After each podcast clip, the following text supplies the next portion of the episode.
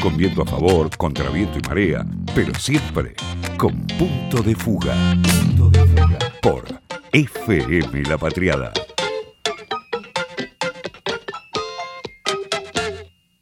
Lo prometido es deuda y vamos a viajar un ratito a Cuba para hablar con Esteban Terry Romero, que es médico, es cubano, es especialista en medicina interna y trabaja actualmente en el Hospital Regional de Escuintla, en Guatemala. Igual yo dije que vamos a viajar a Cuba y claro, él en este momento está en la isla, está en Cuba de vacaciones, así que tomamos contacto con Esteban. ¿Qué tal Esteban? Muy buenos días. Andrés Lerner y todo el equipo de FM La Patriada te saluda. ¿Cómo estás?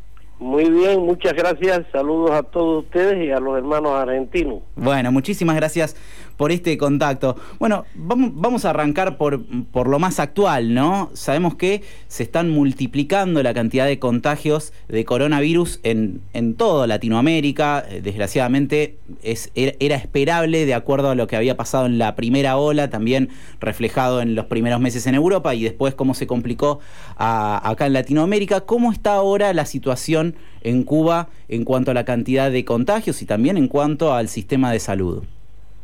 Bueno, la situación de la COVID en Cuba no es ajena a la situación que presenta esta pandemia.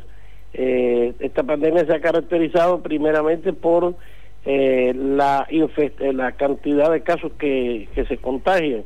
Tiene una contagiosidad muy, muy, muy, muy fuerte, a pesar de todas las medidas que se toman.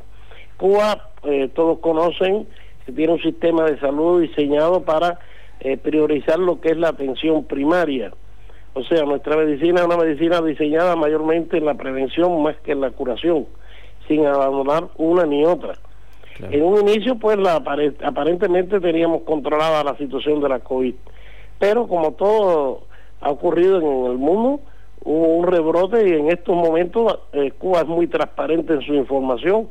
Diariamente se hace una información por la radio, la televisión a todo el país, donde eh, especialista fundamental de la epidemiología en Cuba, da todos los datos de cuál es la actividad diaria de la COVID en Cuba, los casos mm, reportados nuevos, los casos sospechosos, cuántas pruebas hicieron, en fin. Pero resumiendo, le puedo decir que la situación es crítica en este momento.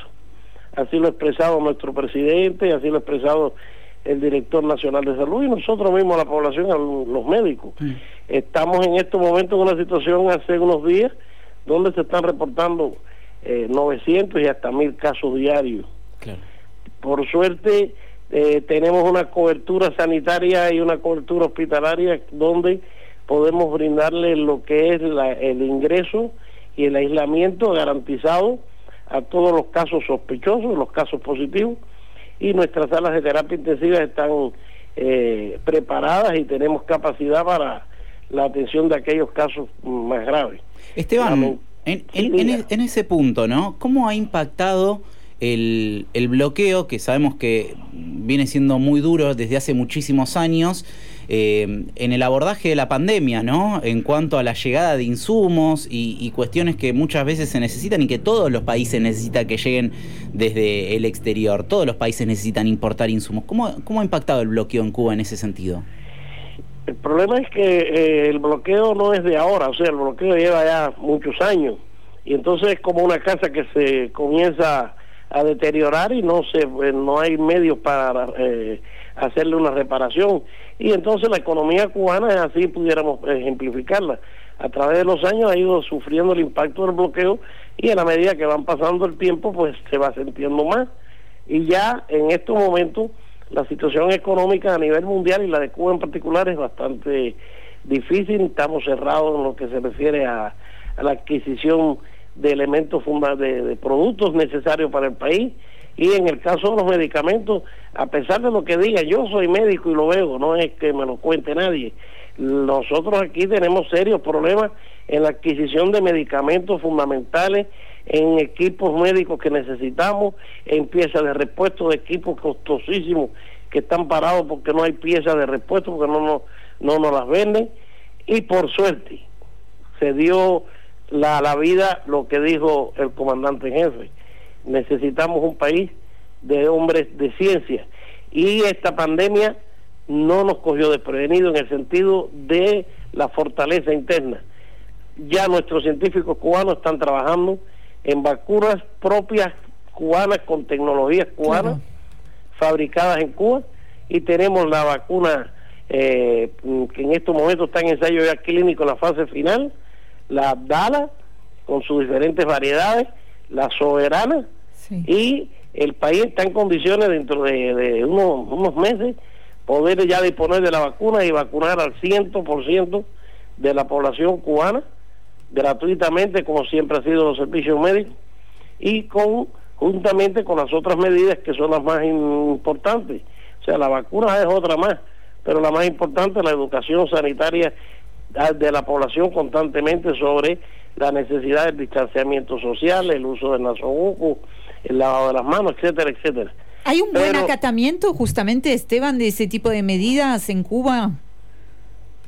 Que si hay algún... Un buen acatamiento, digamos que la población eh, eh, respeta las restricciones, las medidas restrictivas y ayuda en ese sentido a aplacar la pandemia. Bueno, mire, eh, nosotros somos parte de la humanidad y la humanidad desgraciadamente no todos somos o no todos son disciplinados. Aquí tenemos los mismos problemas que en cualquier otro lugar. Siempre hay personas que no tienen percepción de riesgo, a pesar de que se habla, se dice, se hacen audiencias sanitarias y demás, siempre hay algunas eh, violaciones que son las que traen estas cosas. Porque fíjense que esto es el, el, el, el, COVID o el sarcófago, es, es como un pulpo, es como la medusa, le ronca, sale una cabeza e infecta 18. Entonces, un solo indisciplinado, uno solo que vaya a un lugar y, no diga que se tiene sintomatología o no use la media de protección, es capaz de infectar a tres o cuatro, cinco o seis, sépase usted qué cantidad de personas. Y entonces todavía ese es, el, ese es el problema que tenemos. Nosotros tenemos que lograr la contención y eso se logra con disciplina, se logra con acatamiento de las normas sanitarias, independientemente de la vacuna, de todas las otras cosas. Si le hay conciencia de percepción de riesgo de la población, esto va a, seguir con, con, esta situación tan alarmante. Y sí tenemos a veces algunos casos de indisciplina, aunque en forma general hay acatamiento, hay eh, conciencia de esto por parte de la población, porque está en riesgo la vida. Y sí. Sí, sí. Eh, Esteban, no me presente, soy Oriana, ¿eh? lo, saludo. Esteban, voy a, eh, eh, recién mencionaba, a pesar del bloqueo, del embargo, de las dificultades para lograr insumos, eh, y material de todo tipo, que efectivamente hay una apuesta, una inversión por parte del gobierno en el sistema de salud de, y la educación también eh, de, de, hace mucho tiempo y podemos estar viendo ahora los frutos de esa, de esa política sanitaria de Estado. Esa política es tan impactante, tan importante que incluso se exporta porque eh, médicos cubanos estuvieron en el mundo, en muchos países, ayudando ¿no? a hacerle frente a la pandemia. ¿Qué nos puede decir de, de esto que eh, eh, se llaman las brigadas médicas? ¿no? Ajá. Mire, las brigadas médicas cubanas están prácticamente en, en, todo, en todos los lugares donde han sido solicitadas, Cuba ha respondido positivamente. Estas brigadas se constituyeron eh, con la intención de prestarle una ayuda a los países más empobrecidos y llegar a los lugares donde no iban médicos nacionales. Eso fue inicialmente. Una de las cosas más importantes de las brigadas médicas es la constitución de las brigadas médicas PIS, que le decimos nosotros, Programa Integral de Salud, donde en América fundamentalmente después de las catástrofes naturales que hubo, pues se integró la primera brigada que fue a Guatemala. Y eh, eso hace más de 20 años. Y así después, pues este, esto fue ampliándose, ampliándose a prácticamente una, una parte importante de eh, estos países. También después se abarcó parte de, o sea, en África, ha estado prácticamente en todos los continentes. Ahora, ¿qué es lo importante? Que estas brigadas médicas eh, se van y se ubican en los lugares donde no hay asistencia médica nacional, bien porque no haya médicos suficientes o bien por un problema económico, no esos muchos médicos no acuden a los lugares lejanos e intrincados porque son eh, de condiciones muy difíciles y prefieren quedarse en las ciudades. En la actualidad nuestros médicos están en comunidades indígenas, en comunidades que nunca han tenido atención médica, en comunidades donde conviven con los habitantes, o sea, no es que vienen, dan una consulta, se montan en su carrito y se van, no, viven ahí en las mismas comunidades, comparten con ellos sus suertes y sus desgracias, y esto pues nos permite a nosotros establecer un vínculo con al que le al que nos critica, que es el vínculo del temor de las brigadas médicas cubanas, es el miedo a lo que ellos llaman eh, adoctrinamiento comunista de Cuba, es a lo que ellos llaman penetración de Cuba en los países. No, señores, es el ejemplo. Usted si fuma no puede decir a sus hijos que fumar es malo. Claro. Si usted toma alcohol no puede decirle a sus hijos que el, el, alcohol es dañino. Entonces nosotros no tenemos que hacer ningún tipo de, de propaganda ni nada, simplemente con nuestro ejemplo, porque nuestra escuela, nuestra educación no forma parte de la formación académica pura, es una, una formación eh, ética, de valores humanos, de solidaridad. Y el ejemplo lo tenemos nosotros en que mandamos los médicos. Esteban. Mandamos los médicos y traemos también a población de otros países a que se formen de médicos aquí, porque nuestra intención al final no es nosotros estar de médicos mm. por el mundo, sino que estos pobres tengan sus propios médicos en sus comunidades y le brindamos la oportunidad de estudiar en Cuba. Miles de jóvenes de América Latina, fundamentalmente, que es lo que más nos, nos, toca. Se han formado aquí en, en la ELAN, en la Escuela Latinoamericana de Ciencias Médicas. Y tu país, Argentina, es un ejemplo de ello. Es uno de los países que más médicos formó aquí en Cuba. Claro. Y esperamos que estén cumpliendo con los con los compromisos que contrajeron de, de trabajar por el pueblo, y de ayudar al pueblo, de ayudar a los, a los más necesitados. Y ejemplo de ello es, lo tienen ustedes ahí mismo con con la organización TATU, que hacen un trabajo comunitario muy bueno de acercamiento a la población. Y eso es lo que le tienen, temen ellos de que vean, de que sí puede haber solidaridad entre nosotros, puede haber hermandad.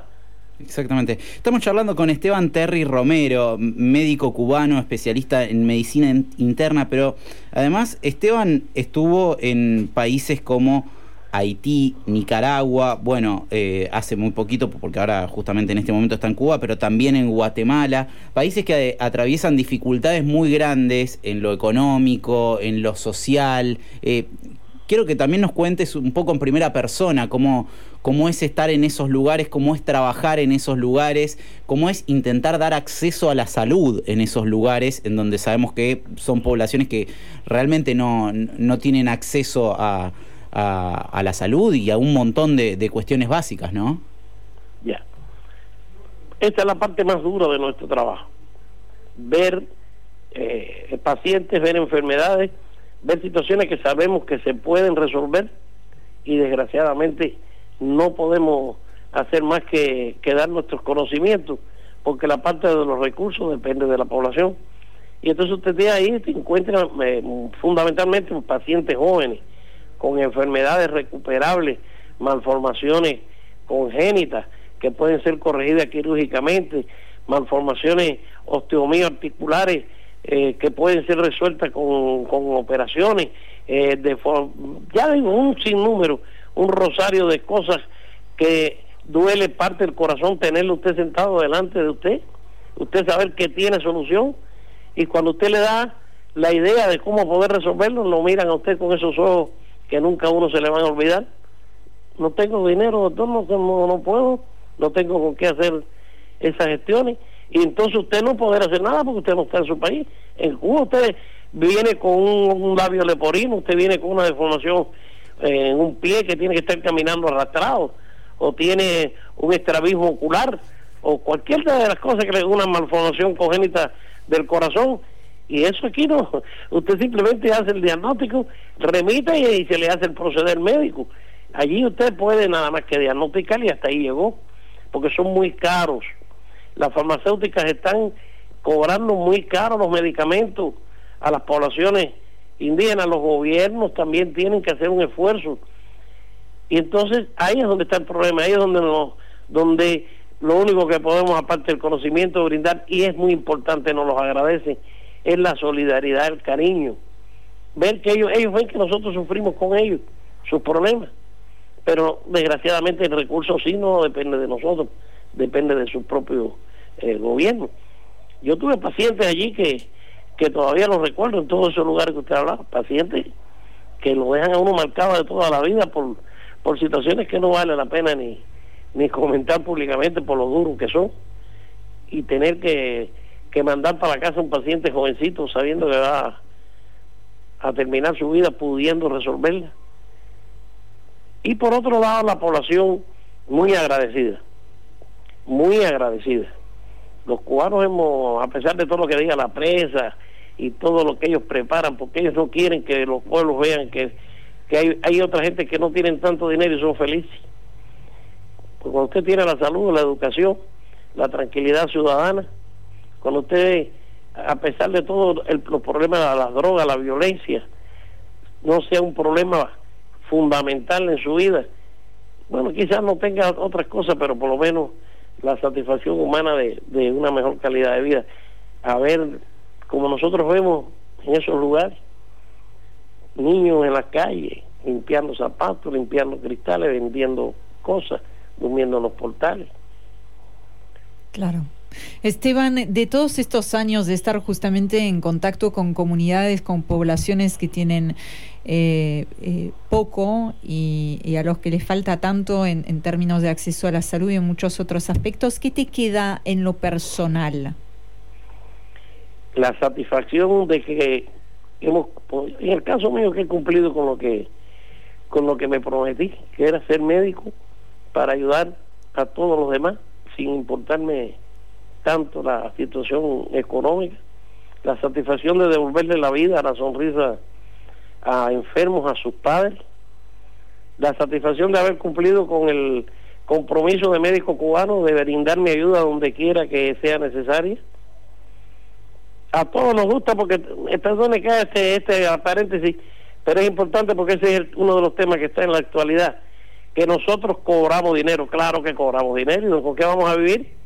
Eso, acláranos, Esteban, acláranos mejor, justamente, eh, eh, respondamos a, esas, a esas dudas o cuestionamientos que se están haciendo desde determinados medios de comunicación. ¿Cómo es concretamente la vida logística y económica de los médicos que participan de las brigadas? Bien, mire, yo le voy a hablar de las que participé yo para que no haya problema, las que viví yo, ¿me entendió? Bien, bien, sí. Haití, Guatemala, Nicaragua. ¿Me yo? Ahí nosotros tenemos un estipendio, un estipendio para nuestros gastos. Yo tengo que desayunar, almorzar, comer, pagar la ropa, eh, pagar mis insumos. Ese dinero hablan que se va para Cuba. Mentira, eso molesta. De nuestro salario, le hablo ahora de lo último a Guatemala. A mí en Guatemala nosotros nos pagamos siete mil quetzales. Allá normalmente un médico normal, yo soy un médico especialista, profesor asistente de la universidad, años de experiencia, más de, de 30 años de experiencia, y me pagaban 7 mil quetzales. Un médico normal recién graduado allí gana 10 mil, 11 mil. Pero eso que estamos nosotros recibiendo es íntegro. Yo no tengo que dar un centavo a, ni se manda un centavo para ningún gobierno, eso es la mentira. Hay algunos convenios, es normal, hay algunos convenios de países que tienen recursos económicos y convenian el pago de la asistencia médica. Y ese pago que le dan al médico, hay parte que va para Cuba, pero no es que se lo roban. El médico que sale de Cuba sabe que sale para darle al aportarle al país un por ciento de lo que gane para que ingrese el presupuesto. Porque entonces con qué vamos a mantener aquí si estamos bloqueados, no hay forma de entrar por ningún lado de ayuda financiera no puede haber inversión extranjera como la que debía haber.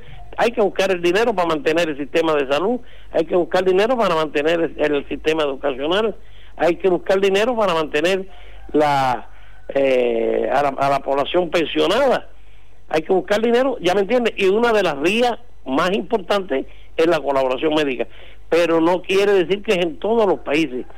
Pagan la colaboración médica los países que tienen condiciones económicas para hacerlo. Los países endeudados, los países pobres, Cuba le brinda la asistencia médica gratuita. Esa es una gran injusticia, mm. decir que Cuba le cobra. No le cobra un centavo. En Haití nosotros le damos hasta la escoba de limpiar el piso. Hay que ir allí para verlo. Venían las brigadas médicas de ellos médicos de no sé qué, solidaridad no sé qué, venían en su guaguita, aire acondicionado, daban un recorrido, hacían unas consultas en el parque tres o cuatro días, toda la prensa se volcaba a destacar esa brigada que vino de Estados Unidos, no sé qué, y nosotros nos pasamos meses, meses, años, años ahí viviendo y nunca se habla de eso. ¿Ya me entendió? Sí, Cuando el cólera Cuba estuvo ahí sin miedo. Clarísimo. Esteban, ¿a vos ahora te toca volver a Guatemala o ya te quedas en Cuba? No, ya, ya terminé, estuve cuatro años ah, allá. Ah, está bien. Ya también la edad no me acompaña mucho. Bueno. Y entonces ya, ya creo que cumplí parte de lo que me tocaba ahora a trabajar aquí en, el país. Bueno, ojalá podamos ir a visitarte pronto a Cuba. se termine, de, se las puertas de, nuestro país están abiertas para todos. Se termina Ahí hay, eh, yo quería aprovechar la ocasión. Son tantos los estudiantes argentinos que pasaron eh, por nuestras manos aquí en, en su formación que eran patojitos, o sea, eran jovencitos cuando llegaron y ya hoy día son médicos prestando eh, su servicio allá en Argentina, ¿no es verdad? Y hay algunos de ellos destacados que siempre desde que fueron estudiantes fueron eh, alumnos eh, con una actitud no solo académica, sino una actitud política de solidaridad con Cuba y de actitud revolucionaria.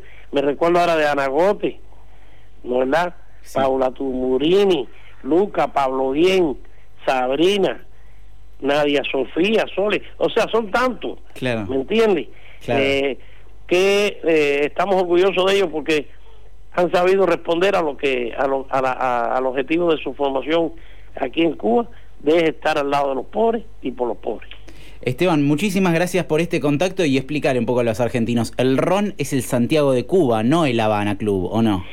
El RON, eh, eh yo no sé, yo no soy muy muy conocedor de las bebidas, ¿no? Sí. Pero bueno, el ron Habana Club es cubano, es el antiguo ron Bacardí. Ahí tienes otro ejemplo. Sí. Ese ron no se llama Habana Club, ese ron se llama Bacardí. Claro pero como era una firma de un enemigo uno que salió de Cuba, reclamó su firma, hubo que cambiarle el nombre. Claro. Pero ese es puro Santiago, es de aquí de Cuba. Pero, pero es mejor el Santiago de Cuba, ¿o no? Sí, no, pero mira, hay uno muy bueno que se llama la Guayabita del Pinar, que es de Pinar del Río.